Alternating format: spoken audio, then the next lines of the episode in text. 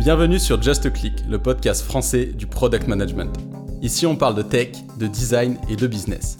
Je suis Thierry Michel et j'accueille chaque semaine des leaders du monde du digital. Ici, vous trouverez des retours d'expérience, des conseils et apprentissages concrets pour progresser en product management. On dit que seul, on va vite, mais sur Just Click, on prend le temps ensemble d'aller loin. Eh ben salut Mathieu. Salut Thierry. Euh, merci du coup de, me recevoir de nouveau chez Akazi. Donc euh, aujourd'hui, on va parler d'un sujet euh, dont on n'avait pas eu le temps de parler dans les détails lors de notre premier échange, qui est le sujet du télétravail, travail asynchrone, dans une première partie. Et deuxième partie, on va parler d'un sujet qui touche particulièrement les devs, qui est autour du pragmatisme. Donc faire les choses bien versus les faire quick and dirty. et avant de rentrer donc dans le vif du sujet, je te propose, pour ceux qui ne te connaissent pas, de te présenter de nouveau et puis de nous présenter ce que vous faites chez Akazi. Ça marche. Merci. Euh, bah, du coup, merci de me réinviter. Euh, alors, je vais essayer de présenter un peu différemment de la dernière fois pour, euh, s'il y a des gens qui écoutent les deux, on sait jamais. donc, je m'appelle Mathieu. Je suis, je suis, je suis papa de deux petites filles. dont l'une qui m'a réveillé à 5h du mat ce matin, donc si à un moment je dis n'importe quoi, tu, me fais des signes. donc moi, mon, parcours, donc j'ai fait une école d'ingénieur, j'ai travaillé chez Air France pendant 6 ans, euh, dans un domaine qui n'était pas le développement web, qui était un peu différent. Recherche opérationnelle, si ça parle à quelqu'un, c'est un, mot qui, très, euh, pas très bien ce qu'on fait, mais je ne vais pas forcément rentrer dedans maintenant. Euh, et ensuite, j'ai travaillé dans une boîte qui faisait de la marque blanche, un logiciel SaaS de marque blanche pour les VTC. Et il y a deux ans et demi maintenant, je suis arrivé chez Akazi en tant que CTO. Euh, et donc, Akazi, qu'est-ce que c'est? Akazi, c'est euh, à la fois un logiciel et aussi un, service, un accompagnement euh, d'expertise comptable pour les freelances indépendants. Donc notre, notre mission, on va dire, notre objectif, c'est à la fois de permettre d'avoir une vision sur ta comptabilité en temps réel. donc ça, c'est quelque chose qui parfois est un peu compliqué parce qu'aujourd'hui, souvent, quand tu as un, expert comptable classique, euh, tu, ne sais, euh, tu connais ton impôt que à la fin de ton année fiscale, voire euh, six mois plus tard. avec Akazi, en fait, en temps réel, tu sais combien tu vas payer dans six mois, dans un an, etc. Donc ça, c'est un petit peu le premier objectif. Et le deuxième, c'est de décharger les freelances de toute cette charge mentale qui est la comptabilité. Donc notre promesse un petit peu, c'est que tu n'es pas à penser à ça, que tu te concentres sur ton cœur de métier, ton business, développer ton activité et euh, tout ce qui est du, de la comptabilité, on s'en charge pour toi. Ok, très clair. Donc merci pour, euh, pour cette présentation V2. C'est aussi cool d'avoir un peu de nuances sur, sur ça.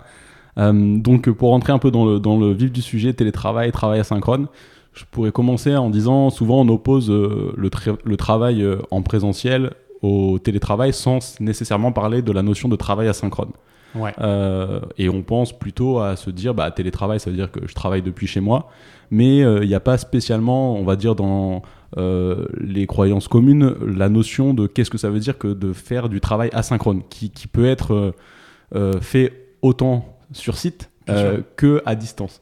Donc déjà, toi, un peu, enfin, si on devait, si tu devais un peu donner, toi, la, pas une définition, mais ta vision de qu'est-ce que ça veut dire que le travail asynchrone versus le télétravail tout court et un peu ta, position là-dessus euh, Alors, je vais te, du coup, je vais, je vais commencer par digresser un peu, en te raconter un petit peu euh, euh, mon expérience là-dessus, puisque du coup, moi, j'ai vécu, je pense, le, le travail sur site qui faisait pas de l'asynchrone. Donc, j'ai vu, si tu veux, en tout cas, moi, j'ai expérimenté sur du. Donc, j'ai bossé, c'est mon ancienne boîte, j'ai bossé 5 ans dedans, et du coup, j'ai vu un petit peu tout l'impact que ça avait euh, de pas forcément prendre le temps euh, de.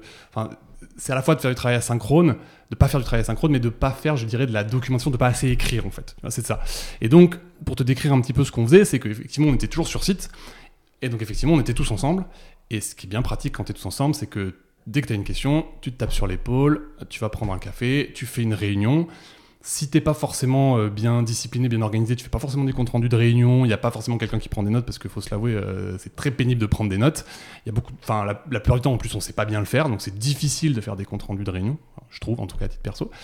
Et donc on avait ce fonctionnement qui était euh, d'un côté hyper agile, c'est tu te vois, tu parles, c'est hyper simple, mais ça arrivait que on parle d'un sujet Euh, finalement, on le met de côté, donc on, va, on fait une session de brainstorm, on, on design une fonctionnalité par exemple, on y réfléchit beaucoup. Et puis euh, il se passe trois mois parce que euh, d'autres priorités, donc on travaille pas dessus. Et donc on arrive trois mois après, et trois mois après on se dit ah, qu'est-ce qu'on s'était dit, c'est quoi ce truc, et on refait la même réunion en essayant de se remémorer ce qu'on s'est raconté, on dit peut-être pas les mêmes choses, on oublie, voilà. Et donc en fait il y avait une perte de temps phénoménale, et en plus tu peux pas partager la connaissance facilement. C'est-à-dire qu'en fait, si quelqu'un vient te poser une question sur un des sujets dont tu as déjà discuté, tu dois te rappeler ce qui s'est passé. Voilà. Donc, euh, ensuite, il y a eu le. Donc, ça veut dire que cette boîte, on n'était pas bien préparé. Donc, on a eu un moment où on dit, allez, il faut faire de la documentation. Et donc, on a eu un gros effort de commencer à écrire des choses. Mais, c'était... mais du coup, on avait quand même perdu tout un historique qui était plus ou moins dans les têtes des gens. Donc, Et- pour bien Ouais. poser ce que tu viens de décrire, c'est exactement ce qu'on appelle le travail synchrone. Donc, au-delà de l'aspect est-ce que tu le fais euh, en étant là, c'est sur site, hein, mais c'est cette idée de dire que moindre question, moindre sujet, hop, euh, tu vas faire intervenir les personnes concernées et euh, tu vas trouver ta réponse tout de suite sans te poser la question de bah, maintenant que j'ai la réponse, est-ce que je la capitalise quelque part quoi. Exactement. L'exemple même du travail euh, synchrone. Donc, tu as des mauvais réflexes. Euh, et nous, ce qui s'est passé en plus, c'est qu'à un moment, on a. c'est pas qu'on a vendu la boîte, mais si tu veux, on avait notre solution SaaS et on l'a dupliquée pour un client. Donc, elle a été vendue à un client qui devait. donc, l'équipe tech devait acquérir toute la connaissance et exploiter. Euh, notre solution SaaS tout d'un coup. Tu vois, c'était au lieu que c'est le contraire du SaaS en fait, tu, tu splits le SaaS en deux. Nous, on exploitait notre SaaS pour nos clients, on avait un client qui allait exploiter son propre SaaS sur ses propres serveurs, etc., qui allait tout opérer. Et donc, effectivement, le passage de connaissances a été très difficile parce que euh, ben, tout était dans la tête des gens. J'exagère un peu, mais c'est quand même ça l'idée. Alors que si on avait de la documentation, des choses, on aurait dupliqué la documentation, on aurait dit regardez ça, faites vous-même, etc. Et derrière, ils auraient pu prendre en main ce, ce- ce logiciel beaucoup plus facilement.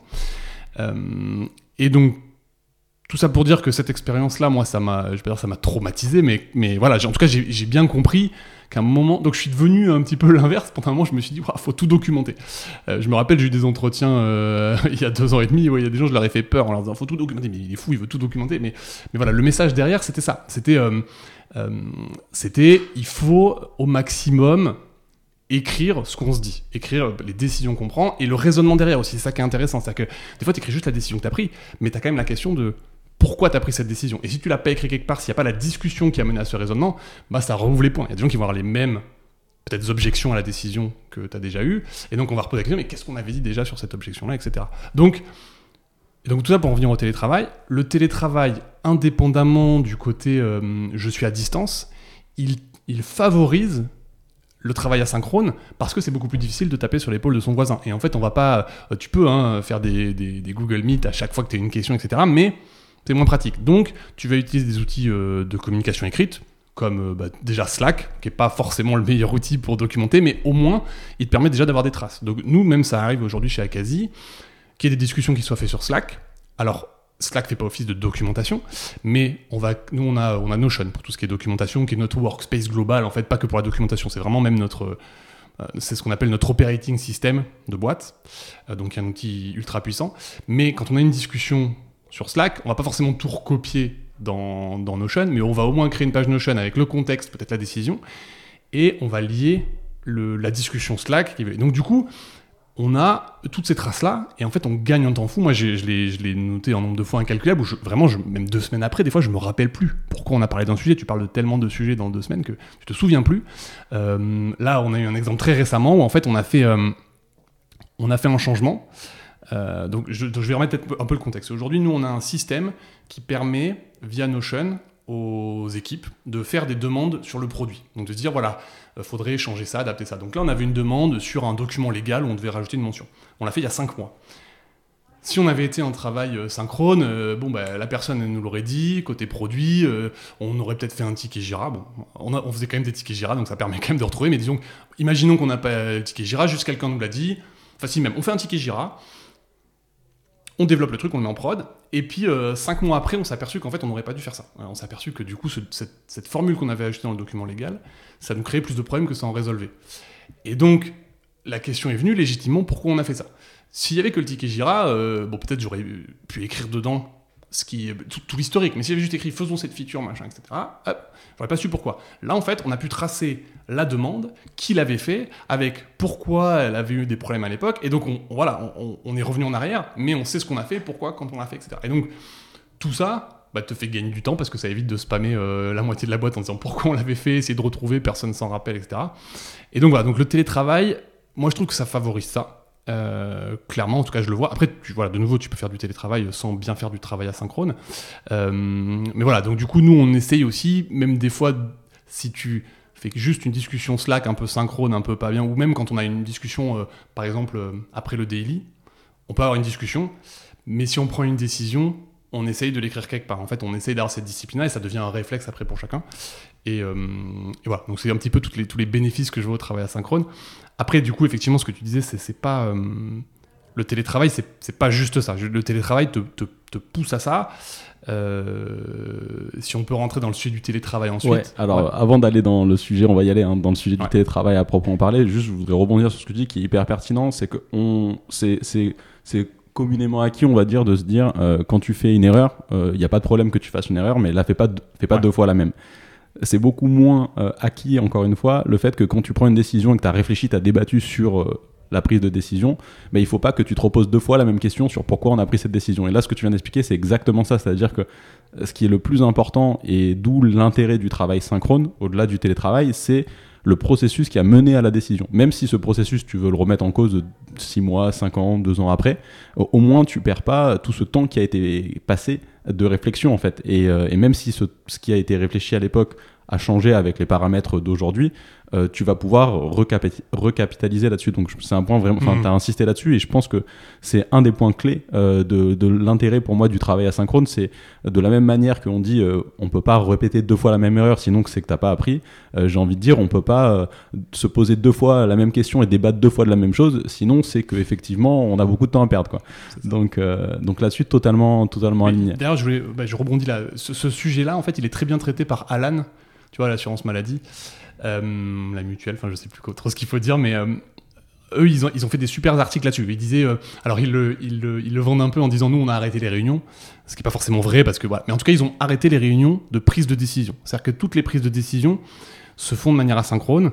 ils utilisent GitHub Discussion, qui est finalement l'équivalent d'un forum. Donc nous, on utilise ça aussi quand on a des discussions. Alors on l'utilise que dans l'équipe technique aujourd'hui. C'est pas généralisé l'ensemble de la boîte, mais peut-être ça viendra. Euh, et on fait ça. Et effectivement, tu as un sujet, tu décris euh, des pratiques, des choses que tu es en train de mettre en place, et derrière, les gens peuvent les challenger, poser des questions si c'est pas clair, etc. Et effectivement, du coup, là, c'est hyper utile parce que tu as toute la discussion. Et quand quelqu'un de nouveau arrive, en plus, on oublie ça, hein, c'est quand quelqu'un de nouveau arrive, c'est sûr qu'il va avoir des questions. Et toutes ces questions-là, il a la réponse, il a le raisonnement, il peut suivre un petit peu ce qui s'est passé, effectivement, comme tu dis, s'il y a de nouveaux éléments. Donc, voilà, si, jamais euh, un truc intéressant à lire, c'est les articles d'Alan sur euh, On fait pas de meeting. Euh, ils sont top, nous, vraiment, moi je me suis inspiré de ça ici et, ça marche vraiment bien. Super, merci pour, pour la reco. Effectivement, ils font partie de ces, belles boîtes qui ont, qui ont mis en place ce type de culture. Il y a aussi, j'en profite pour donner ce que peut proposer 360 Learning. Sur leur, ils ont carrément créé une sorte de alors j'ai pas envie de, mal paraphraser ce que m'avait dit Audrey à l'époque, mais euh, quelque chose qui s'appelle Convexity, qui est en fait une façon de, culture d'entreprise qui est totalement liée à la synchrone, et donc ils ont plein plein de, mécanismes qu'ils expliquent dans, dans, un doc aussi PDF euh, euh, là-dessus. Euh, toujours pour rester un petit peu sur le travail asynchrone, sur ce que tu viens de dire sur les réunions c'est euh, et sur l'aspect tech. C'est-à-dire que Alan, c'est aussi une boîte très tech, c'est un peu comme euh, avec une culture fort tech. Donc les gens qui sont moins tech, qui nous écoutent, tu pourrais se dire ah ouais, ça, ça marche bien pour les devs, ils mettent leur doc sur, sur leurs outils, ils ont l'habitude de fonctionner comme ça. je pense que c'est important de, de vraiment enfin, montrer l'intérêt.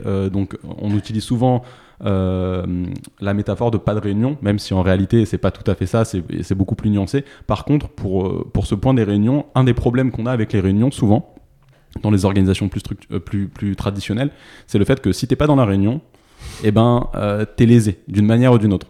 Et que du coup, c'est pour ça que parfois tu te retrouves dans des réunions où tu as 10 personnes dans la réunion. Si tu calcules le coût de la réunion avec le nombre de personnes qu'il y a dedans et la durée que ça, euh, ça devient, ça devient faramineux. Et donc, tu te retrouves des fois avec des gens, ils disent Ah ben, tu m'as pas invité à la réunion. Et parce que, effectivement, dans l'organisation, euh, s'ils y sont pas, il manque d'informations, donc manque de contexte, donc manque, voilà. Et donc, il y a des, des inégalités qui se créent. Et, ça, peu importe que tu sois sur du produit tech ou pas tech, le fait de documenter, euh, bah, si pas à la réunion, si tu as envie de t'informer sur le sujet, tu vas pouvoir aller lire des comptes rendus bien structurés, tu vas pouvoir aller lire la réflexion et du coup avoir euh, autant d'informations que si tu avais été dans la réunion. Et, euh, et là-dessus, je pense qu'il y a vraiment un point euh, aussi d'évangélisation, de, passer cette culture-là dans des boîtes même moins tech. De se dire, de poser par écrit, ça permet aussi de pousser à, euh, en tout cas moi c'est ma conviction, à l'horizontalité, quelque chose qu'on essaye de, euh, enfin on voit qui devient de plus en plus courant, c'est-à-dire d'avoir des organisations où la, la, décision est beaucoup plus collégiale, euh, ça, a vraiment cet intérêt-là. quoi. Mais du coup, pour reparler de ce sujet-là avec Alan, effectivement Alan, GitHub Discussion, ça fait un peu peur parce que GitHub c'est associé à la tech. C'est rien d'autre qu'un forum en fait, hein, où tu peux parler, répondre, etc. C'est rien d'autre que ça. Donc on pourrait parler d'autres outils, et eux, ils l'utilisent effectivement exactement comme tu dis en transversalité, c'est-à-dire que tout le monde a accès à toutes les conversations. Alors, se pose la question de comment tu vois les choses pertinentes. Donc, j'imagine qu'ils ont, là, je connais pas bien les détails, mais ils ont un système de tag, des choses comme ça pour que tu vois ce qui est pertinent pour toi. Mais tu peux participer à tout. C'est-à-dire que tu es un dev, s'il y a une discussion sur un truc marketing alors après, à toi de peut-être pas mettre ton grain de sel partout. J'imagine qu'il faut faire un peu attention à ce que tu fais, mais si tu as un avis qui peut être pertinent ou un angle que les autres n'ont pas vu, tu peux y participer. Euh, donc, ça te permet effectivement de ne pas être. Euh, donc voilà, dans, une, organisation traditionnelle, ça n'a aucun sens que euh, des devs viennent à une réunion marketing. Alors peut-être tu pourras en prendre un de temps en temps pour dire j'ai un point de vue externe, etc. Mais là, du coup, tu, tu, tu entre guillemets, tu scales ce système-là. Donc c'est ça que moi je trouve, que je trouve hyper intéressant. Et ça suppose effectivement que les gens soient, euh, soient quand même disciplinés parce que c'est facile de se perdre dans 50 euh, 000 discussions et de vouloir participer à tout. ouais. Après, sur, sur, coup, sur la notion de participation, ce que j'ai envie de dire, c'est que ça, peut, ça me fait penser aussi à l'autre intérêt, c'est l'intérêt de l'alignement. C'est-à-dire que hmm. même si euh, tu n'as aucune légitimité à venir donner ton avis sur ce sujet dans lequel il y a une, une, expertise déjà dédiée dans la boîte, par contre, si toi tu comprends pas pourquoi on te demande de faire quelque chose, tu peux très bien aller lire ces comptes rendus là pour comprendre les réflexions et là du coup te dire ah oui je comprends et donc tu te réalignes en fait avec l'objectif de la boîte et tu te retrouves pas en train de faire un truc où tu te dis ah, franchement ça me fait chier de faire ça je comprends pas pourquoi je le fais parce qu'on me l'a dit voilà. Ouais effectivement. Donc euh, là-dessus euh, ouais je pense qu'il y a aussi euh, ce, fort intérêt du coup pour aller vers le vers le télétravail du coup. Ouais. Alors j'avais sur le travail asynchrone en fait un truc peut-être qu'on a pardon qu'on n'a pas abordé c'est aussi le, les interruptions. Ça fait que l'asynchrone te permet de t'organiser. Et ça c'est fou parce que aujourd'hui quand tu es, quand on te tape sur l'épaule toutes les deux secondes alors que tu es en train de faire un truc, tu finis ta journée en ayant été interrompu toute la journée. Et ça, c'est prouvé, hein, que grosso modo, quand tu es interrompu, si tu es sur une tâche un petit peu compliquée, tu mets 20 minutes à te, remettre dedans. Donc en gros, si tu es interrompu euh, 8 fois dans une journée, euh, tu as perdu 2h30. Euh, quoi concrètement, de, vraiment de juste te reconcentrer. Et donc moi sur, sur, la, sur la tech, j'aime bien l'illustrer sur le fait qu'en fait à chaque fois que tu interromps un tech, tu crées un bug concrètement parce qu'il perd sa concentration, il perd quand, tu développes, alors euh, il y a plein de techniques pour minimiser ça, mais tu as quand même du contexte dans ta tête.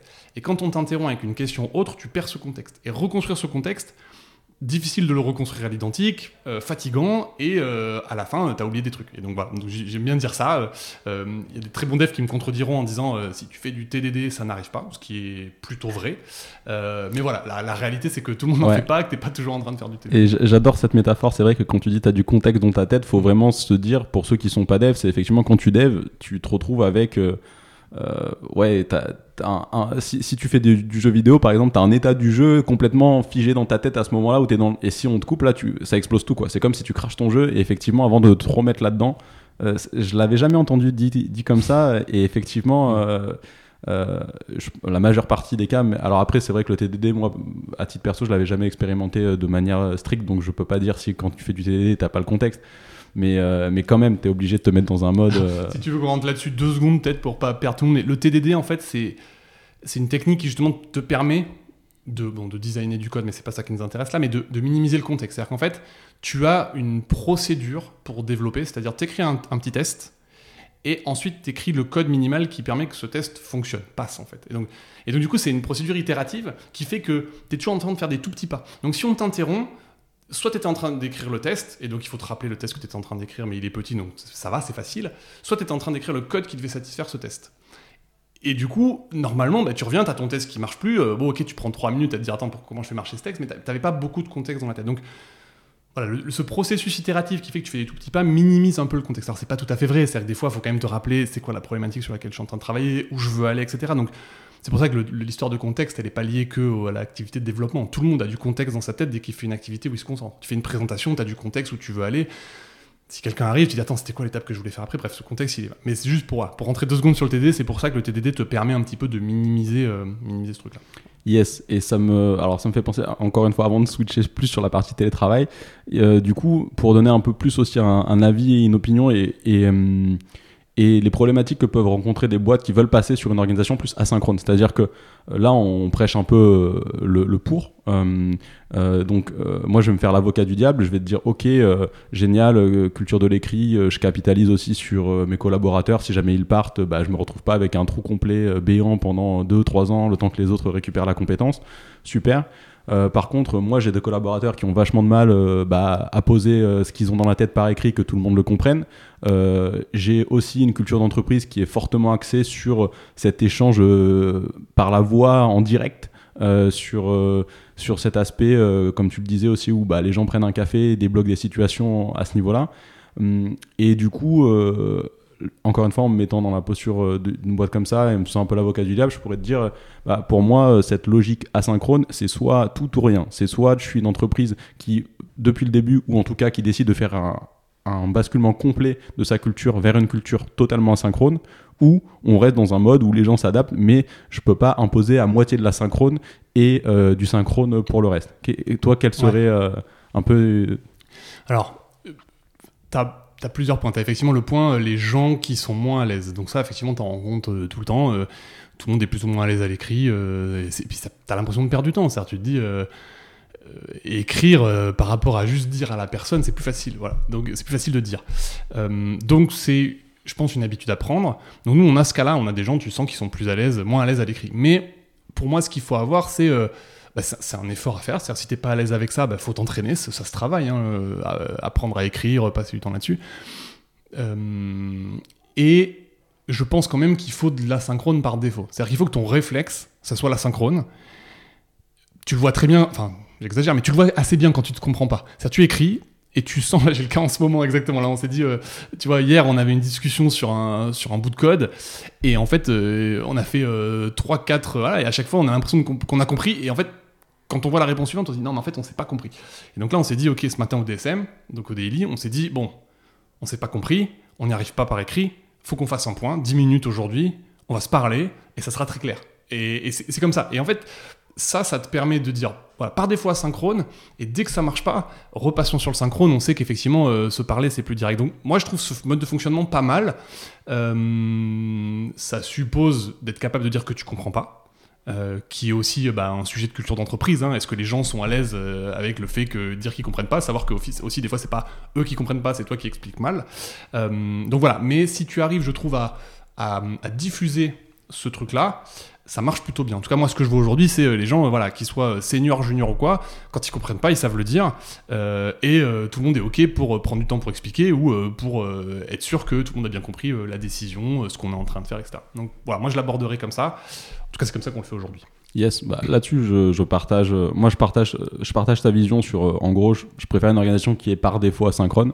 On va malheureusement pas pouvoir donner de conseils. Euh, on n'est pas des experts de la transition vers, la vers les boîtes de synchrone vers la synchrone, mais je pense que pour les boîtes qui sont synchrones, qui se posent ces questions-là, ça peut déjà valoir la peine bah, de lire des articles type voilà ce que peut faire Alan, une boîte qui est hyper connue, qui est GitLab, qui a quand même un mode de fonctionnement aussi euh, asynchrone euh, de, dans, la même idée, 360 euh, Learning. Donc il y a quand même des, boîtes qui ont, et on parle là de boîtes qui ont plusieurs centaines, voire milliers pour GitLab de, salariés, donc c'est pas des petites organisations. et donc peut-être que les personnes qui sont dans des structures beaucoup plus avec une culture synchrone peuvent s'inspirer un peu et voir comment, comment appliquer ça. Mais c'est vrai que j'imagine aussi que donc, je, comprends que ça soit pas facile quand ton organisation elle est là depuis 20 ans et qu'elle a une culture du synchrone. surtout quand, quand tu veux basculer vers un mode complètement, complètement. Après, quand tu, es du, quand tu fais du synchrone, nous on a des réunions synchrones où on a envie d'avoir une trace. Donc à chaque fois qu'on a une réunion synchrone, on a envie d'avoir une trace. Il y a une des personnes dans la réunion qui est la personne qui prend les notes, qui est en charge du compte rendu, et donc ça te donne une trace de cette réunion synchrone. Donc pour moi, si, je, je, pense quand même qu'il faut faire de la synchrone. Je pense que la, la synchrone a d'autres euh, propriétés. La synchrone permet notamment. Le problème de la réunion synchrone, c'est que tu as toujours celui qui parle le plus fort. Euh, celui qui monopolise, celui qui est le chef aussi, tu vois, qui a une, qui a une, je vais pas dire une aura, mais en fait, il a une autorité qui fait que bah, les autres, des fois, osent pas trop se mettre en porte-à-faux, c'est un peu inconscient. Mais même avec, je pense que même avec une bonne culture où tu peux euh, challenger le chef, entre guillemets, c'est pas toujours facile. Et donc, si tu fais de la synchrone, tout le monde peut s'exprimer, prendre le temps de structurer sa pensée, etc. Donc voilà, je, ne sais plus pourquoi j'ai dérivé là-dessus, mais je trouvais ce point-là euh, intéressant aussi.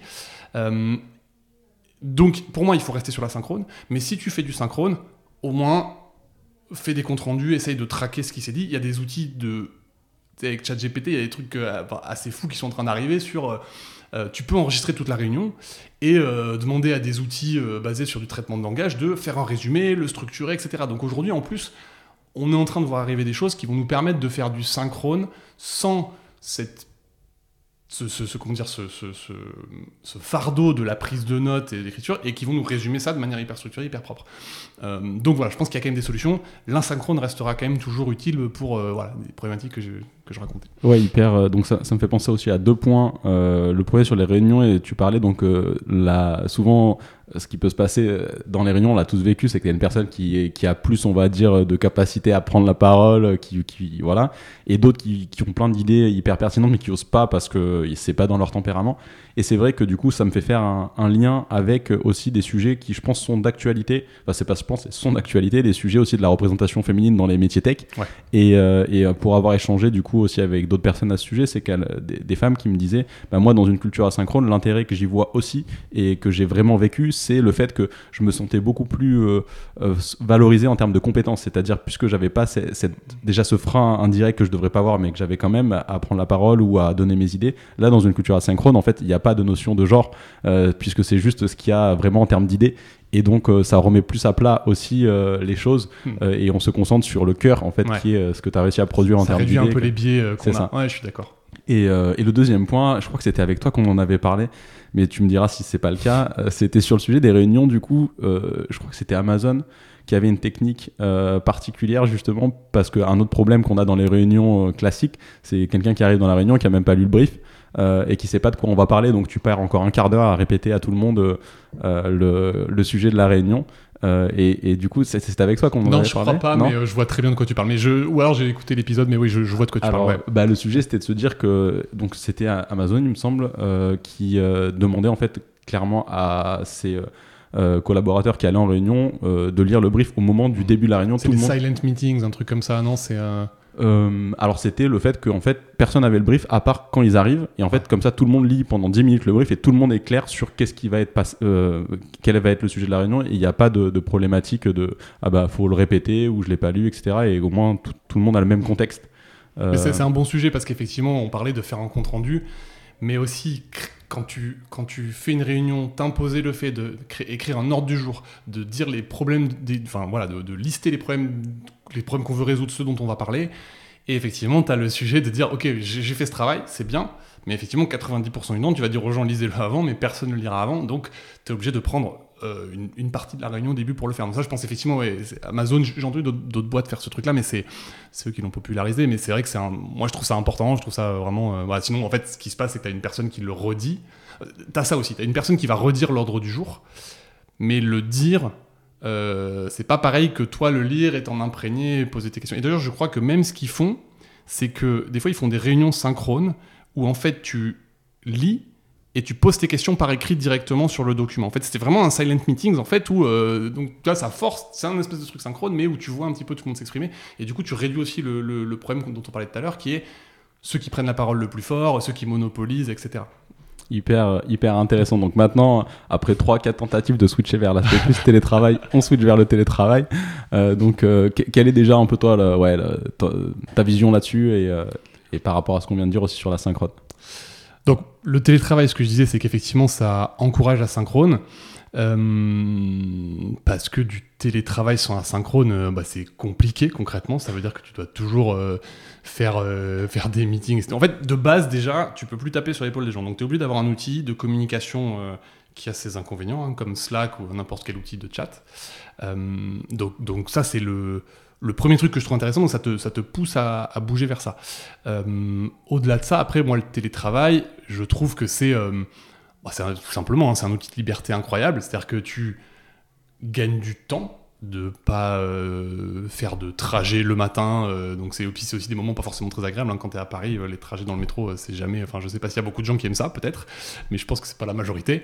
donc tu gagnes tout ça.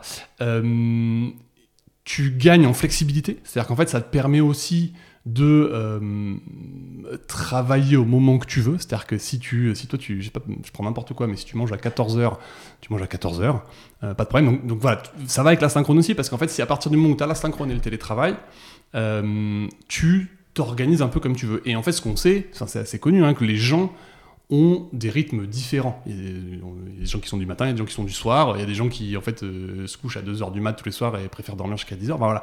Et donc le télétravail te permet finalement de... Le télétravail, grosso modo, permet aux entreprises de s'adapter à, leurs employés. Euh, au lieu en fait de dire ok nous en fait c'est 9h 17h tous les jours faut venir à cette heure-là faut être réveillé voilà. Et donc euh, donc moi je trouve ça euh, fantastique. Après à titre perso moi j'habite à Bordeaux maintenant. Donc ça c'est bien aussi. C'est à dire qu'en fait ça m'a permis d'avoir un confort de vie qui que j'avais pas ici. En tout cas qui était plus compliqué à avoir. Donc voilà. C'est et du coup un point quand même sur ce que tu viens de dire par rapport à ça c'est à dire que par exemple le fait bah, je mange à 14h moi je fais plus du soir versus le matin dans une logique télétravail sans penser travail asynchrone, ça marche pas. C'est-à-dire que dans une logique euh, travail asynchrone, effectivement, bah, on n'a pas besoin de toi euh, à 14 heures parce que de toute façon, les sujets pour lesquels on a besoin de toi, ils sont posés par écrit. Et si tu bosses plus le soir que le matin, pareil, on n'a pas spécialement besoin de toi parce qu'on travaille de manière asynchrone. Euh, et, en fait, c'est aussi ça, je pense, un des gros sujets qu'il y a autour du télétravail pour des organisations plus traditionnelles qui ont du mal, en fait, à, être sur des options, des fois full remote ou vraiment de l'hybride, mais l'hybride très, euh, très flexible, on va dire, euh, et qui t'imposent, en fait, des, des, plages horaires et qui t'imposent des jours de présence. C'est parce qu'en réalité, le, elles ont du mal à, à, désynchroniser le travail. Et donc, en fait, oui, tu travailles de chez toi, mais en fait, tu dois faire de 9h à midi, de 14h à 17h et tu es obligé d'être présent sur ces plages horaires-là. Limite, ils vont, tu peux avoir des pings, euh, je sais pas moi, sur, euh, sur du Slack, euh, du Google Chat ou autre. Enfin, parce que en réalité, ils n'ont pas cette culture de, de l'asynchrone. Et en fait, le télétravail sans l'asynchrone, c'est presque, je dirais, ça, pourrait être presque euh, pire et, euh, que, le travail euh, synchrone sur site parce que tu te mm. retrouves chez toi avec les contraintes du synchrone. Mais t'as plus l'humain en fait. Voilà. Ouais, je suis d'accord. Et, et, je pense que c'est aussi pour ça qu'on on voit revenir des gens qui disent Ah, mais moi le télétravail ça va pas du tout. parce que aussi il y a cette logique là où en réalité ils font du travail synchrone chez eux, ce qui est encore une fois je pense plus compliqué. Mais tu as, tu as, en fait, effectivement, tu as, quand tu dis télétravail, tu as tout et tu rien dit télétravail, tu as juste dit, euh, bon, bah, tu restes chez toi. Donc, euh, pour l'entreprise, potentiellement, tu fais quoi? Bah, Tu économises euh, sur des bureaux, le, la personne, elle gagne sur les temps de trajet, et puis ça peut être tout, effectivement. Si c'est toujours synchrone, ça peut être tout, et juste, tu vois pas les gens, donc tu perds le lien. Et donc, en fait, effectivement, ça, c'est c'est pas du bon télétravail, et c'est pour ça que les. Enfin, je vais pas dire c'est pour ça que certaines personnes n'aiment pas le télétravail, parce que si tu fais du 100% télétravail, il y a quand même cette différence. Même si tu en as synchrone, il y a ce, côté. Euh, je vois pas les gens. Moi, je sais que je, viens moins souvent au bureau puisque je suis loin. Je vois les gens en mythe, etc. Mais c'est vrai que tu, tu, tu, tu perds du lien. Donc, mais ça, c'est chacun a sa, entre guillemets, sa, je veux dire, sa tolérance ou, son, ou ses besoins là-dessus. C'est-à-dire que tu as des gens, euh, ils ont besoin de se voir euh, une fois par mois, ça leur suffit. Il y en a d'autres, en fait, c'est plutôt plusieurs fois par semaine. Euh, et il y en a, en fait, ils ont besoin de voir les gens tous les jours. pour d'autres raisons aussi. Tu pars des contraintes en fonction où tu habites. En fait, je sais pas, tu as des enfants qui sont chez toi toute la journée. Peut-être tu préfères venir au bureau parce que sinon, tu peux pas te concentrer. Donc, il y a plein de raisons qui vont là. Donc, c'est pour ça que le télétravail en soi, c'est une, un outil qui permet de donner aux gens de la flexibilité. Et c'est ça, effectivement, ce que les gens recherchent. C'est ça, c'est la flexibilité plus que le télétravail. Le télétravail, c'est juste un, moyen de donner de la flexibilité. Donc effectivement, quand il y a des grèves, bah, je reste chez moi parce que ça va être l'enfer dans les transports, même si j'aime bien venir au bureau. Euh, j'ai pas d'autres exemples qui viennent tout de suite, mais voilà, c'est vraiment ça le truc important. Euh, et du coup, si effectivement tu fais du travail synchrone, tu perds, tu perds une partie de ce truc-là. Et puis après, si tu fliques les gens aussi, c'est-à-dire qu'en fait, si ton but c'est de dire, euh, euh, j'ai entendu des trucs comme ça, des boîtes où tu as des logiciels installés sur les ordis des gens qui sont à distance pour vérifier qu'ils sont devant leur ordi, euh, que la souris bouge assez souvent, combien de temps de travail par jour. Voilà. Donc ça, c'est, c'est, bah, bon, pour moi, c'est des gens qui n'ont pas compris le télétravail qui en plus font pas confiance à leurs employés, donc ça c'est, c'est hyper destructeur, c'est encore un autre sujet. mais voilà, donc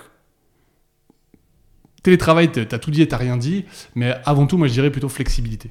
Yes, et pour quand même rebondir sur, sur l'aspect flexibilité, je dirais du coup que tu as deux niveaux de flexibilité. C'est-à-dire que tu as le niveau flexibilité que t'apporte le, le télétravail dans une orga qui a pas la culture asynchrone, mais qui est quand même un intérêt, c'est-à-dire exactement ce que tu disais, il y a des grèves, euh, des mm. gros problèmes de transport, donc euh, on peut bosser de la maison, mais on n'a pas une culture asynchrone, donc quand même, il va y avoir une contrainte du fait que bah, il va falloir faire des réunions en en, Zoom ce que, et on va après avoir les problèmes de Zoom fatigue parce que les gens passent trop de temps sur la réunion ou bah, en cas de pandémie. Voilà, donc tu as, ce, côté-là.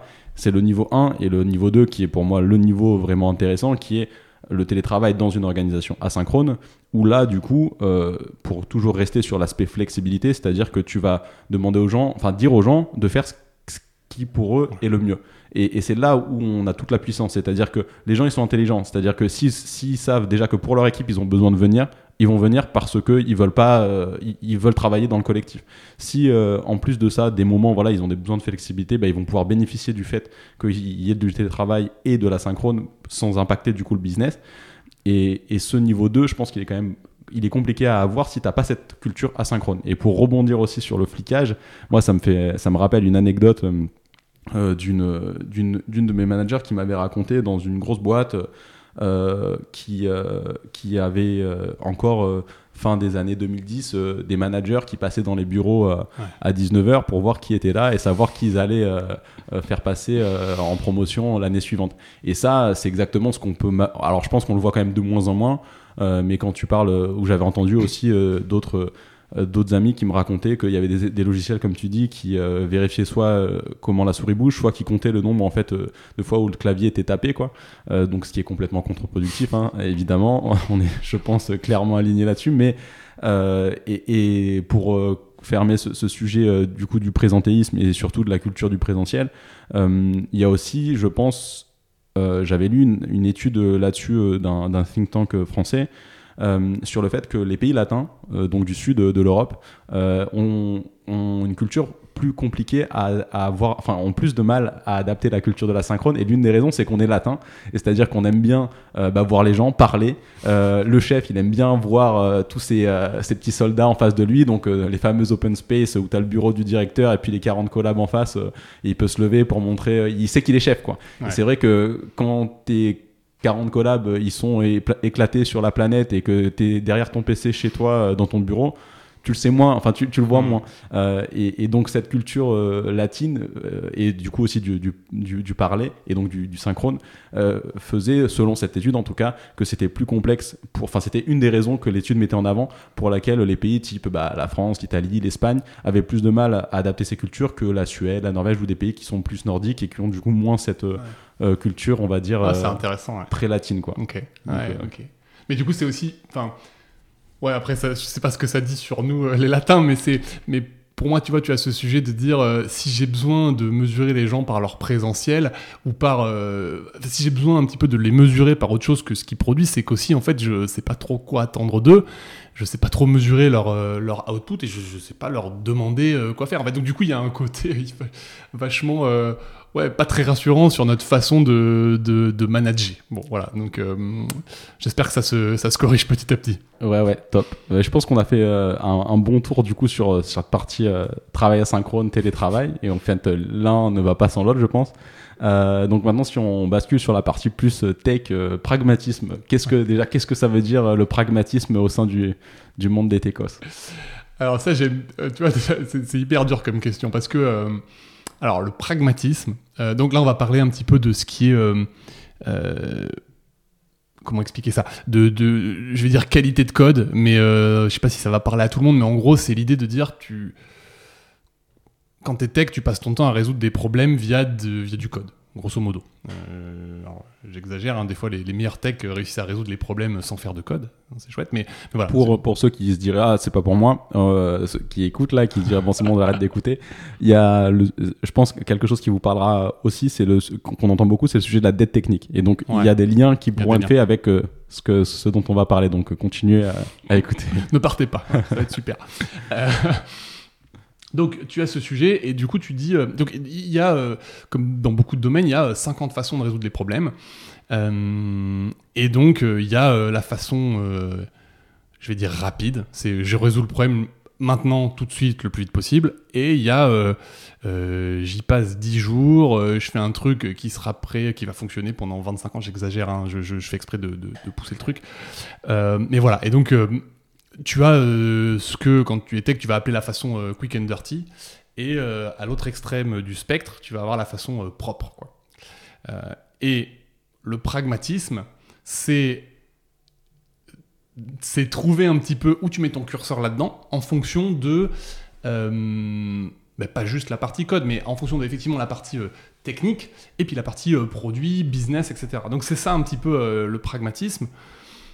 Et le problème, c'est que euh, quand on dit je suis pas, enfin personne va te dire, moi j'ai jamais rencontré quelqu'un qui me dit je suis pas pragmatique. Le problème, c'est que tout le monde est pragmatique, euh, mais chacun met son curseur à un endroit différent. Donc, donc ça, c'est ce qui génère énormément de discussions dans les équipes techniques. C'est que euh, bah, il y a pas de, il y a rarement, t'as rarement une façon de prouver que ton pragmatisme est le, bon. Donc, donc c'est, donc on a beaucoup de débats. Donc si t'es tech, euh, tu peux aussi être avocat souvent. et voilà. Et donc du coup, euh, le pendant je sais pas, euh, pendant un moment, en fait, euh, euh, moi j'ai été dans, cette boîte avant au début, effectivement, on faisait vite. On faisait vite bien et t'as ce côté startup où en fait, enfin, on faisait vite pas bien du tout. T'as ce côté startup où en fait, le- l'enjeu c'est de livrer rapidement parce que euh, t'as le couteau sous la gorge. Donc tu peux. Tu veux que ça marche, euh, sauf que assez vite, tu vas t'apercevoir que euh, deux semaines après, euh, ce que tu as fait, ben, en fait, ça pose plein de problèmes. euh, et tu vas avoir cette courbe un petit peu de ce qu'on appelle la vélocité, donc c'est la rapidité ton équipe technique, qui va, au début, elle est, c'est une, espèce de, flèche vers le haut, enfin ça va hyper vite, et puis petit à petit ça descend, ça descend, ça descend, et à un moment tu atteins une espèce d'asymptote où en fait tu vas hyper lentement, tu plus à rien faire, parce que tu as fait tellement de choix quick and dirty au début, que, que tu mets très longtemps à développer des choses, et puis souvent il y a des bugs qui vont avec, etc. T'as l'autre extrême qui est de dire... Ok, en fait, euh, au début, euh, oui, je vais bien réfléchir à la problématique. euh, je vais passer trois semaines, je vais mettre une architecture. une architecture, c'est, je, sais pas comment expliquer ça, mais, mais c'est une sorte, c'est, je sais pas comment expliquer ça. Bah, la métaphore la plus simple, Ouais. c'est être dans, tu prends le métier du bâtiment. Si tu construis une maison, soit tu réfléchis à tes fondations de manière euh, hyper, euh, hyper euh, poussée pour te dire que sur ta maison, si jamais demain tu devais euh, non pas mettre un étage mais 25, euh, ta maison tiendra toujours. Euh, sauf que bon, euh, peut-être que ça va pas être le cas de mettre 25 étages dessus, versus euh, bon, tu pars sur le principe que de toute façon il y aura qu'un étage et, et tu t'arrêtes là en termes de réflexion sur, ouais, sur ton sol, etc. Ouais, c'est ça. Donc, euh, donc quelque chose de plus, euh, on va dire, flexible, modifiable, en tout cas plus pérenne dans le temps. Mais euh, du coup, tu peux passer euh, plus ou moins de temps à faire ça. Et euh, si la durée de vie de ta startup, c'est, enfin, si au bout d'un an, en fait, elle se casse la figure, ça aura servi à rien. Et le problème, c'est que peut-être, c'est un peu ta faute si ta boîte s'est cassée la figure, parce qu'en fait, t'as passé six mois à faire bien l'architecture, personne n'a vu aucune feature, personne n'a pu utiliser quoi que ce soit, et donc t'as fait perdre six mois à la boîte c'est un sujet vraiment hyper difficile. Moi, tous les jours, en fait, je me pose des questions là-dessus. C'est chaque décision qu'on prend, euh, c'est un arbitrage. Et c'est un arbitrage qui est très dur parce que il est euh, l'output est vraiment difficile à mesurer. Si tu compares avec, euh, on avait parlé un peu la dernière fois, en fait, euh, tu sais les, les métriques des équipes tech performantes. Donc ça, c'est des choses, il y a une étude associée, puis voilà, tu sais qu'il faut déployer euh, euh, régulièrement, euh, il faut regarder combien de temps tu mets à résoudre un bug, etc. Donc ça, c'est des choses qui, qui sont mesurables, qui sont un peu prouvées, donc tu sais, tu peux regarder. Déployer, du coup, ça veut dire enfin, régulièrement, dans le cas des SaaS, Ouais. tu sors des nouvelles versions en fait, de ton application assez rapidement ou tu corriges des bugs assez rapidement. Dans le cas toujours de, de software as a service, donc, euh, puisque c'est un des gros Ouais. avantages de, de ces boîtes-là. quoi. Et donc, du coup, sur ce domaine-là, tu as euh, des métriques, tu as une étude, etc. Sur la partie qualité de code, en fait, déjà, la qualité de code, c'est hyper, euh, c'est difficile à mesurer. Donc, on a des outils hein, qui calculent des choses, de la complexité, machin. C'est, quand même assez limité. C'est-à-dire que des fois, il y a des choses, tu regardes, t'as A, t'as B, euh, va falloir argumenter euh, qu'est-ce qui est mieux que l'autre parce que les outils ils vont te faire des calculs, mais ça veut pas dire grand-chose. Euh, et donc, du coup, donc, du coup, dans ces cas-là, euh, très difficile. Donc tu passes ton temps euh, à avoir des discussions avec euh, ton équipe, à prendre des décisions là-dessus que tu peux jamais mesurer. Et donc c'est c'est un domaine, je sais pas si on peut dire ça, mais c'est même j'allais comparer avec le domaine un petit peu artistique en fait. Tu, tu, tu, fais des choses et il y a des gens qui aiment et des gens qui aiment pas et tu sais pas trop pourquoi.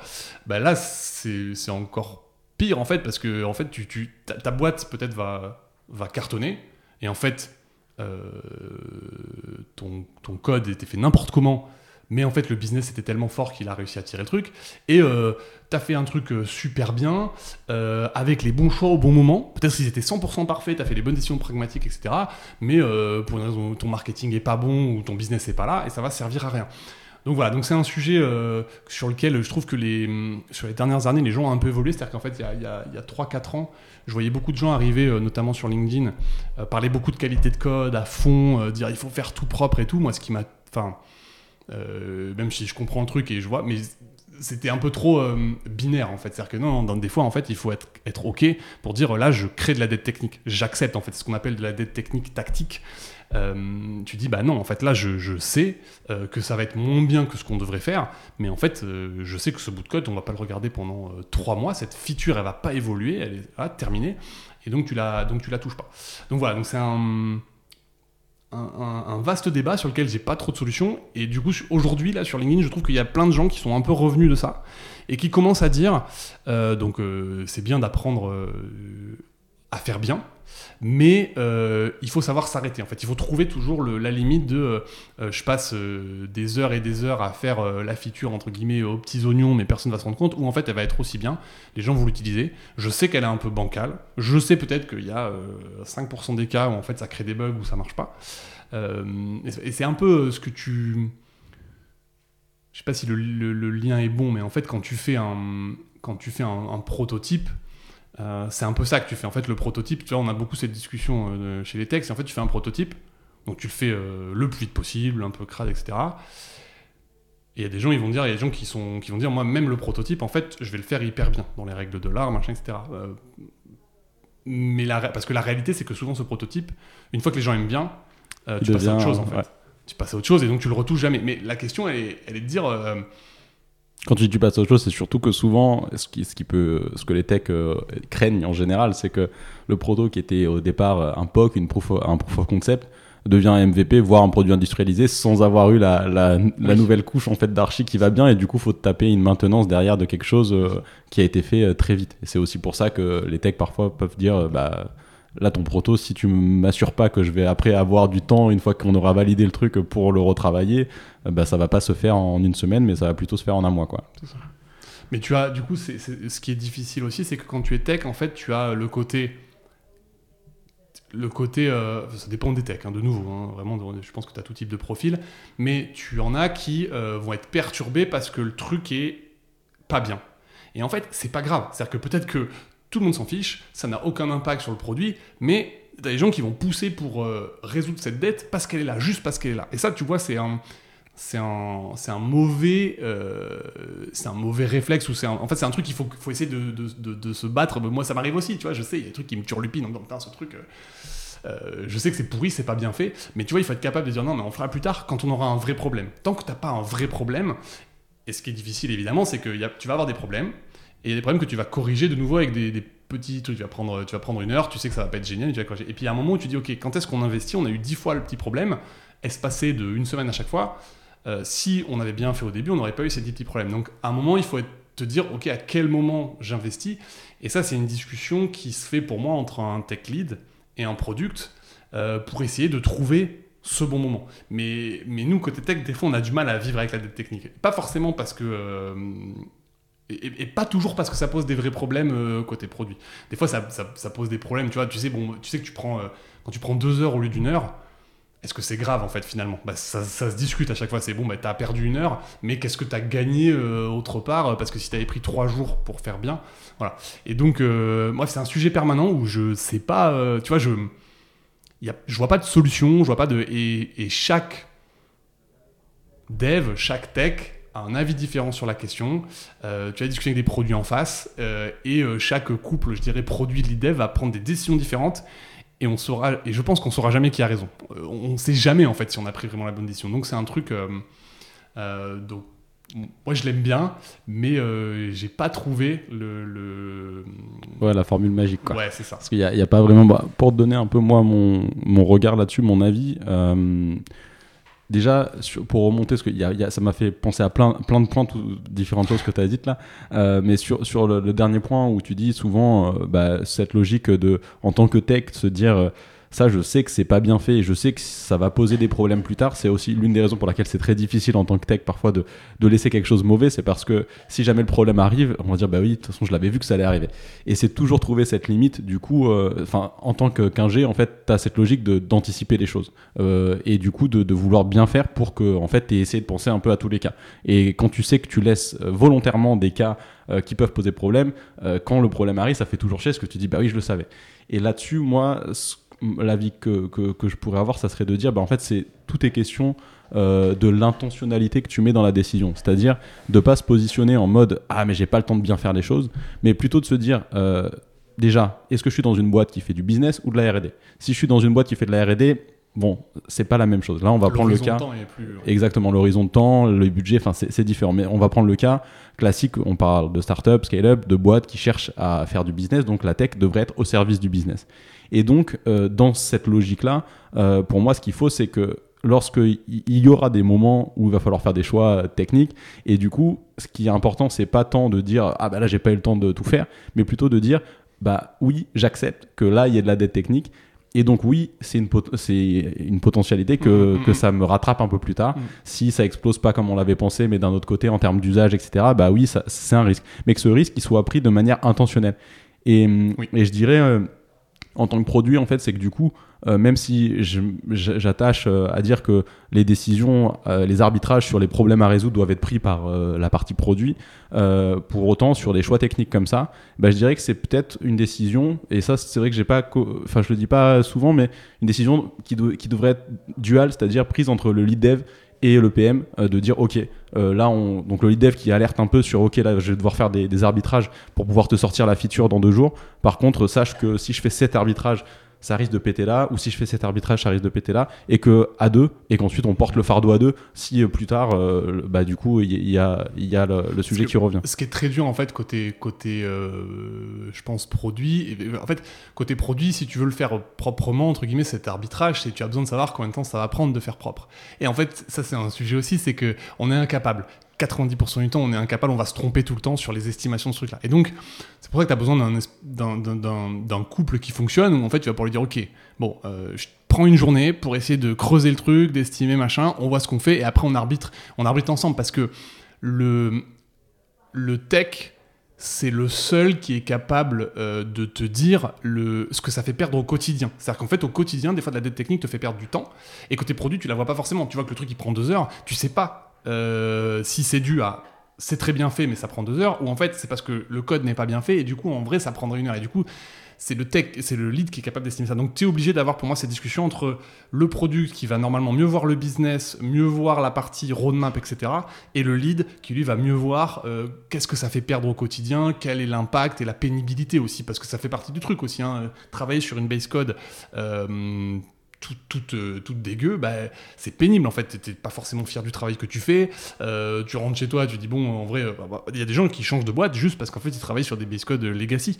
Donc, donc ça a un impact aussi sur les équipes. Donc en tant que aussi côté management, côté tech, ça peut avoir un impact qui à mon avis il faut prendre en compte aussi. Ouais, clairement. Et sur ce que tu viens de dire, sur aussi des fois la frustration à travailler sur du legacy qui, est, qui est sale. Moi, je sais que j'avais toujours une appréhension quand euh, soit en tant que dev, soit même en tant que PM, euh, mon équipe me disait euh, ah, là ça a été fait n'importe comment, etc. Moi je leur rappelais toujours ouais mais il y a six mois, il y a un an quand ça a été fait par une autre équipe, il y avait un contexte différent, ils avaient des enjeux donc en général aucun aucun dev, aucun ingé aime faire du travail sale. S'il fait du travail sale, s'ils font du travail sale, c'est qu'il y a des, des, raisons et qu'ils ont dû faire des choix. Et toujours se rappeler aussi quand tu te retrouves face à du legacy, plutôt que de pester en te disant mais comment ils ont structuré le truc, se dire bon, ils ont fait ces choix-là, comprendre la raison pour laquelle ils l'ont fait, et puis après, si tu as plus de temps pour le refaire, aussi du coup, euh, prendre le temps pour, pour mieux faire les choses. Mais ça fait partie de la réalité aussi du job, et je pense euh, que à ce niveau-là, euh, je parlais, si tu es dans une boîte qui fait plus RD versus business, dans le cas d'une boîte qui fait vraiment, bah, c'est du business, avec Jean de Brigade, il, m'expliquait que pour lui, la, grosse vision qu'il avait, c'est que la tech doit être au service du business. Et du coup, si tu as cet état d'esprit, même en tant que dev, en tant qu'ingé, eh bah, du coup, tu vois les choses différemment parce que tu te dis, effectivement, mon rôle en tant qu'ingé, c'est d'avoir une expertise aussi technique, donc d'être capable de bien faire les choses. Mais si je dois les faire vite, eh ben, je dois aussi être capable d'ajuster un peu mes critères. Euh, ça ne veut pas dire, et ça aussi, ça me fait rebondir sur un point que tu disais, c'est-à-dire que ce qu'on peut voir beaucoup dans l'approche quick and dirty, du coup, tu vas avoir peut-être des, des, profils pas du tout tech qui se disent, bah, ça y est, je peux devenir dev. Euh, avec un bootcamp de 6 mois, je deviens dev. Euh, j'ai jamais fait d'études là-dedans avant on peut apprendre. Et clairement, euh, je suis le premier à dire que voilà, si tu veux, c'est mm. quelque chose qui, est faisable. Par contre, faut pas non plus sous-estimer la complexité du job. C'est-à-dire que c'est pas un bootcamp de six mois qui te forme euh, un ingé qui a fait cinq ans d'études, euh, plus des stages, des, expériences pro. Et donc là-dessus, c'est bien si tu veux basculer et devenir dev. Par contre, ne te limite pas en fait à cette capacité de faire du quick and dirty. Si tu commences à rentrer dans ce métier-là, prends le temps, en parallèle du coup, même si ton activité te demande de faire plus du quick and dirty, prends le temps de te former au design pattern, aux architectures propres, mais après ne deviens pas non plus un ayatollah de dire dans ta boîte, ah faut faire comme ça, comme ça, parce que j'ai vu ce design pattern là, euh, Ouais, ça. euh, faut l'implémenter. C'est souvent Voilà. l'étape suivante de je fais du quick and dirty et tout d'un coup j'apprends qu'il y a plein de trucs. Au début t'es un peu perdu parce que tu sais pas les faire et puis à un moment que tu commences à savoir les appliquer, tu les appliques partout. C'est ça. donc Et, tu, c'est- dis, et tu, tu te dis, mais ma boîte elle est pourrie, ils font n'importe quoi, bon, je me barre. Alors que voilà, il y a toujours. euh, C'est pour ça que c'est important d'intégrer les, les devs, les ingés dans la partie produit, en fait, dans la partie roadmap. Tu vois, essayer de leur faire voir, ok, c'est quoi les problématiques, leur faire parler avec des utilisateurs, parler avec euh, euh, des opérateurs, en fait, si tu as du back-office, etc. Tout ça, c'est important de les intégrer là-dedans parce que du coup, tu les. Tu les... T'en as qui vont être naturellement euh, business-oriented, T'en as d'autres qui vont l'être moins. Et, euh, ils vont pas forcément aimer ça, mais il est quand même. Alors j'exagère un peu, c'est-à-dire tu peux très bien avoir des, euh, des centres d'expertise technique, c'est d'autres choses, mais c'est quand même bien, je pense, toujours que le dev, à un moment, ils sont en face du client, qui comprennent un petit peu euh, ce qu'il fait, pourquoi il le fait. Parce que euh, oui, c'est- là où tu dis, ok, en fait, j'arbitre. Là, il y a une urgence. Là, en fait, il y a un user pas content qui est en train de, gueuler sur tout le monde. Euh, donc, c'est pas un bon moyen de faire des choix roadmap, mais au moins, tu comprends la pression qu'ont les gens et tu comprends aussi pourquoi, à des moments, bah, ok, il faut peut-être résoudre le problème, prendre le temps de bien le faire plus tard. Toujours, c'est toujours le sujet de c'est quand plus tard. Euh, mais voilà, en tout cas, arbitrer, je pense, ça fait partie du métier de dev. Totalement aligné là-dessus. Et en fait sur euh, aussi le- la chose à laquelle ça me fait penser et c'est vrai que c'est toujours la même chose qui revient mais sur différents contextes c'est la notion en fait de collaboration. C'est-à-dire que c'est pas euh, moi je suis la partie tech euh, je veux faire les choses super bien c'est mon domaine d'expertise. Toi tu es la partie business fais tes études de marché fais tes AB tests etc de ton côté. Et puis si on connecte les deux ça va être magique et on va faire le produit qui va tout casser. Non c'est qu'en fait c'est ça qui doit communiquer travailler en permanence ensemble ces deux mondes pour réussir à faire les choses bien. Et en fait, comme tu le disais, il n'y a pas de formule magique, il n'y a pas de réponse magique. Si on avait une à donner, pour moi, ça serait la collaboration, c'est-à-dire la capacité Mm. en permanence à faire des vases communicants entre les deux mondes. Ça ne veut pas dire de mettre euh, des devs en face euh, de 10 clients pas contents euh, tous les jours pour leur, pour leur, pour leur mettre un coup de pression et leur dire qu'il faut, qu'il faut corriger un bug, mais c'est plutôt voilà, faire des, des passations entre, entre les deux mondes pour montrer les contraintes de l'un et l'autre. Et ensuite, toujours travailler dans cette logique aussi d'alignement et du coup de se dire Ok, on a un objectif commun, c'est de servir notre, notre client et comment on y arrive, chacun apportant sa spécificité, mais en ayant conscience des problématiques de l'un et de l'autre. quoi. Donc euh, vraiment cet Ouais. aspect ouais, collaboratif, je pense qu'il reste aussi euh, primordial. euh, Ouais, c'est ça. Et du coup, qui, j'espère, te permet de bien placer ton curseur pragmatisme. Tu vois, qui est pas. Si tu n'as pas le client, si tu ne sais pas où tu, ce que tu fais, pourquoi tu le fais, forcément, ton curseur, tu le mets travail bien fait. Voilà, c'est ce truc. Et du coup, juste, je pensais à un truc là sur l'aspect euh, framework de décision. Il y a, je crois que c'est euh, Dilbert, tu sais, celui qui fait des petits euh, cartoons là euh, sur la tech. Il fait toujours des petits cartoons sur la tech où il explique, il fait des blagues. Et il avait fait un petit graphe où il expliquait un autre travers qu'on a des fois quand on est tech, c'est dès qu'il y a une tâche manuelle qu'on peut automatiser, en fait, plutôt que de la faire, on a tendance à aller l'automatiser. Et en fait, des fois, ça prend 5 heures de l'automatiser alors que ça prend 5 minutes de faire la tâche. Et du coup, il a fait un petit graphe où il dit en fonction du temps de la tâche et en fonction du temps que tu m'as l'automatisé, euh, en combien d'années c'est rentabilisé. Tu vois, donc ça va de c'est rentabilisé direct à c'est rentabilisé en euh, 3000 ans, quoi. Et c'est un peu pareil avec la dette technique. Sauf que du coup, la dette technique, tu as toujours du mal à estimer ce que ça te fait gagner. C'est là que tu peux pas bien. Mais c'est un peu ça que tu dois avoir dans ta tête, toujours cette boussole de dire combien de temps ça va prendre, combien, qu'est-ce que ça va faire gagner? Mais tu vois, c'est pas juste combien de temps ça va faire gagner, c'est qu'est-ce que ça va faire gagner combien de temps, qu'est-ce qu'on va gagner comme, euh, est-ce que ça va débloquer des features? Voilà, il y a plein d'aspects à faire.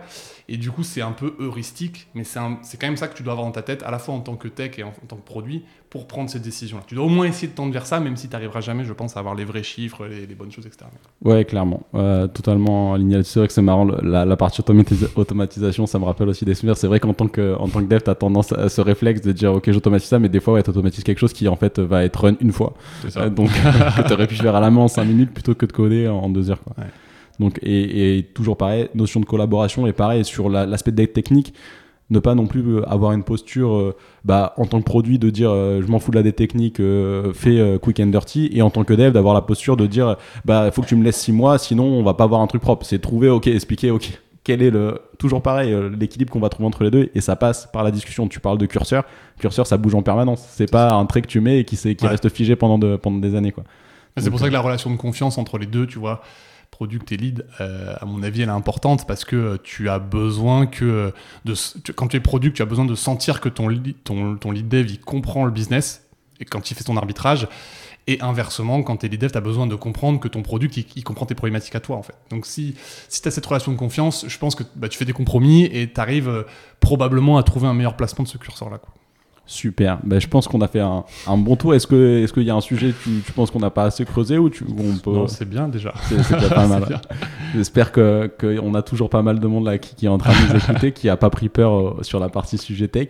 Du coup, pour aller sur mes deux questions euh, Ouais. typiques euh, du podcast, donc la première c'est une conviction. Alors t'en as un paquet, mais là il va falloir que tu que tu que t'en choisisses une ou deux ou trois de convictions fortes que t'as avec laquelle en général t'es en désaccord euh, avec tes pairs. Tu ne peux pas me parler de la chocolatine qu'on n'appelle pas en chocolat.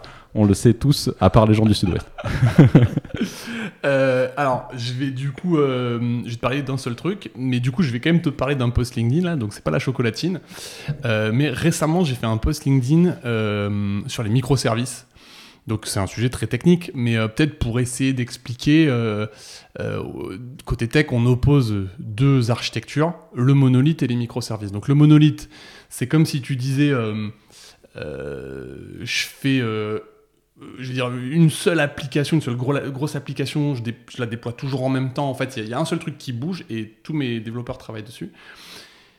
Et euh, les microservices, c'est en fait, il y a plein de petites applications. C'est comme, euh, ouais, euh, plein de petites applications qui, qui se parlent entre elles. C'est comme une espèce de ruche, en fait, où tu as tout le monde qui cohabite et c'est hyper harmonieux, ça marche super bien. Ça, c'est la théorie.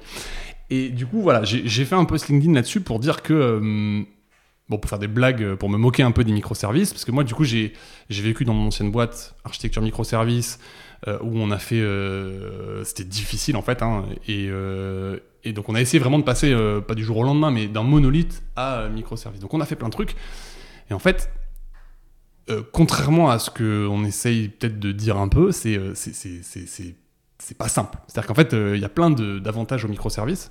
Et du coup, là-dessus, pour revenir sur ma conviction, moi, la conviction, c'est que 99% des boîtes devraient faire. J'exagère un peu, bref, je, vais essayer de pas être trop. 99% des boîtes devraient faire un monolithe, concrètement. Un truc simple, euh, où en fait, on se soucie pas de, euh, de l'infrastructure, parce que du coup, euh, opérer des microservices, ça suppose euh, beaucoup de choses techniques derrière qui euh, souvent servent pas le produit. Euh, donc voilà, c'est un peu ma conviction. Je pensais, je dis que beaucoup de gens sont pas d'accord avec moi parce que je pensais que c'était un truc assez acquis. Mais apparemment il y a eu des débats enflammés sur Twitter là-dessus. Et moi sur le posting LinkedIn, j'ai vu quand même pas mal de gens qui m'ont un peu, qui me sont un peu rentrés dedans euh, en disant que hum, que je connaissais rien microservices ou que j'espérais que bref. Donc c'était, euh, mais c'était marrant de débattre. Il y a eu pas mal de débats là-dessus. Euh, et, et voilà. Donc du coup ma conviction c'est ça, c'est que euh, 99% du temps, déjà tu devrais toujours commencer par un monolithe. Parce que microservice suppose aussi de découper euh, intelligemment les choses. Et euh, quand tu démarres une boîte, ton, domaine, même côté produit, il est un peu flou la plupart du temps. Tu vois, J'exagère, il y a des domaines où on connaît bien, mais la plupart du temps, ton domaine est un peu flou, t'explores. Et donc en fait, le découpage, faut le faire plus tard. Voilà, donc je, sur, un, truc technique, on pourrait rentrer vraiment dans ce débat-là. Je veux pas forcément en dire plus, mais je sais que ce truc-là euh, fait bondir pas mal de gens. Donc, donc voilà. Ouais, int- intéressant euh, comme position là-dessus. euh, alors, je vais pas, j'ai pas un avis ultra tranché moi sur le sujet, mais euh, ce que je pourrais dire, c'est que par rapport à ce que tu viens de dire, peut-être pour nuancer, c'est que en fait, c'est pas parce que tu fais du monolithe euh, que t'as pas une architecture un, un peu propre. C'est-à-dire que tu te retrouves, ça veut pas dire que t'as un code, t'as tout ton code qui est dans un contrôleur et puis euh, deux autres fichiers, puis il y a tout qui. Tu peux quand même faire des architectures modulaires sans être en microservice. Et souvent, peut-être, je pense que euh, de base, on se dit pour faire du modulaire, il faut que je fasse du microservice, sauf qu'en fait, c'est un peu prendre un marteau pour tuer une mouche, encore une fois, c'est que quand tu fais du microservice, euh, il y a plein plein de contraintes euh, de run sur les infras, de déploiement, d'interconnexion qu'il faut pas avoir, donc de, de, fonctionnement stateless, enfin beaucoup beaucoup de choses qui font que euh, ce que tu voulais peut-être à la base, c'était juste avoir un code assez modulaire, et ça, tu peux très bien le faire ça. dans un monolithe. Mais tu vois, c'est pareil, c'est le côté. euh, Il y a un côté extrême du, du- des développeurs qui ressort euh, derrière ça, c'est qu'en fait, ils se disent, ouais, ben au moins avec un microservice, comme comme comme c'est des choses séparées, t'as séparé. T'es sûr que personne va venir faire du code qui va mixer deux microservices. Euh, et donc ça, euh, certes, c'est vrai, mais la contrepartie, c'est que t'as aussi créé des, des frontières qui sont beaucoup plus dur à casser que dans les modules monolithes, tu es beaucoup plus flexible au niveau du code, au niveau des changements que tu peux faire. Voilà. Et donc effectivement, c'est exactement ce que tu dis, dans un monolithe, tu peux faire des modules séparés qui reflètent finalement ce que tu aurais fait en microservice. T'as pas la contrainte dure, c'est qu'il y a toujours quelqu'un qui peut venir modifier le code, mais normalement, bon voilà, normalement tu as des équipes en interne, tu as des gens, tu essayes de faire euh, de, de, de, de, pas prendre des décisions tout seul dans ce que tu fais, et tu es censé le gérer comme ça. Mais oui, toujours quelqu'un pourra faire un truc qui va à l'encontre de ce que tu aurais figé dans le marbre, si, entre guillemets dans le marbre, si tu avais fait des microservices. Ouais. donc c'est un et enfin, du coup, la boucle est bouclée sur le sujet euh, juste avant du pragmatisme, c'est-à-dire que dans une architecture euh, monolithe, même si tu as une, une derrière ton code est modulaire, bah, si jamais il y a un moment il faut faire du quick and dirty euh, sur un sujet, tu vas pouvoir accéder euh, ton, ton, ton module que tu aurais dû accéder d'une certaine manière, Mhm. de manière plus sale, parce que tu sais qu'il faut rapidement sortir ta fonctionnalité que tu n'aurais pas pu faire si tu étais ça. dans un mode complètement microservice. Top. Euh, et du coup, bah, dernière question sur les recos. Ouais. Euh, donc, on avait déjà donné pas mal euh, lors du premier échange. Ouais, j'en ai encore plein. Euh, les recos. alors, je vais te donner un, donc un livre qui est une fiction, mais que je- voilà, si, si, si, si les gens aiment, aiment les romans, la fiction, tout ça, je pense qu'il serait cool d'avoir lu. C'est, ça s'appelle La Horde du Contrevent. Je sais pas si tu connais. Enfin, moi, c'est mon. C'est mon roman, euh, c'est le, le meilleur bouquin que j'ai jamais lu, hein, concrètement. Euh, et du coup, c'est de la fiction, c'est euh, de la science-fiction.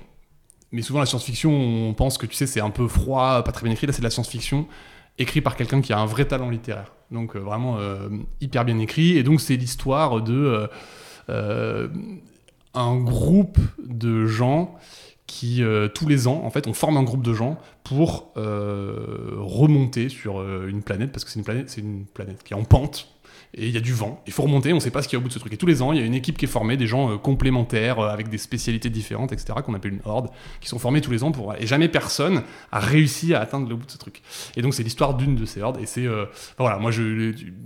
Tu- peux avoir du mal avec peut-être les dix premières pages, etc. Enfin bon, c'est particulier, mais euh, c'est vraiment hyper bien écrit. Enfin, c'est un truc. euh, voilà. Donc ça, c'est un. euh, si vous aimez lire, c'est très chouette. Un bouquin que je trouve assez fou aussi sur qui est pas de la fiction pour le coup, mais on dirait que c'est de la fiction, c'est Bad Blood sur Terranos. Terranos, c'est cette boîte américaine avec Elizabeth Holmes, qui était la CEO de ce truc-là, qui a été encensée pendant longtemps. Ils avaient promis de révolutionner le test sanguin. Donc il y a plein de choses derrière hyper intéressantes euh, sur, euh, ne serait-ce que sur la santé. Et donc Bad Blood, c'est euh, c'est un peu l'histoire de cette boîte, écrit par un journaliste du, du New York Times, je crois. Et c'est mieux qu'un roman. C'est-à-dire qu'en fait, tu lis ce truc, c'est un thriller, tu, te dis, mais comment c'est possible que ça, ça va forcément s'arrêter un moment cette histoire? Donc moi, je trouve ça hyper intéressant. Je trouve ça hyper intéressant sur la psychologie, euh, notamment de, des gens qui. Donc Elizabeth Holmes et son, son CEO, là, je sais plus comment il s'appelait, euh, comment il s'appelle. Euh, leur psychologie à eux, comment tu peux emmener quelque chose aussi loin avec, entre guillemets, autant de malhonnêteté intellectuelle, et comment ça peut passer. Voilà, donc ça, hyper intéressant. Et et peut-être un bouquin plus, plus business. Là, récemment, j'ai lu Build de euh, Tony Fadell, qui est le père de. euh, pas l'iPhone, l'iPod. Euh, hyper intéressant sur, plein de sujets. Mais du coup, lui, c'est toute son expérience de startup. Donc, il a été à la tête du département iPod chez Apple. Il a fait pas mal de choses. Il a créé une boîte sur des thermostats qui cartonnent. Ça, on dirait pas comme ça, mais voilà. Et très, très intéressant sur. Sur le management, sur être CEO dans une boîte, sur tes choix de carrière. voilà, vraiment passionnant. Super. Bah, merci pour, euh, pour ces ressources et puis euh, merci pour, euh, pour ton partage et ton temps, Mathieu. Merci. Ça y est, l'épisode est terminé. Si celui-ci vous a plu, vous pouvez me soutenir en laissant une note et un commentaire sur votre plateforme d'écoute préférée. Aussi, n'oubliez pas de vous abonner à l'émission pour être sûr de ne rien manquer. A très bientôt sur Just Click, le podcast français du product management.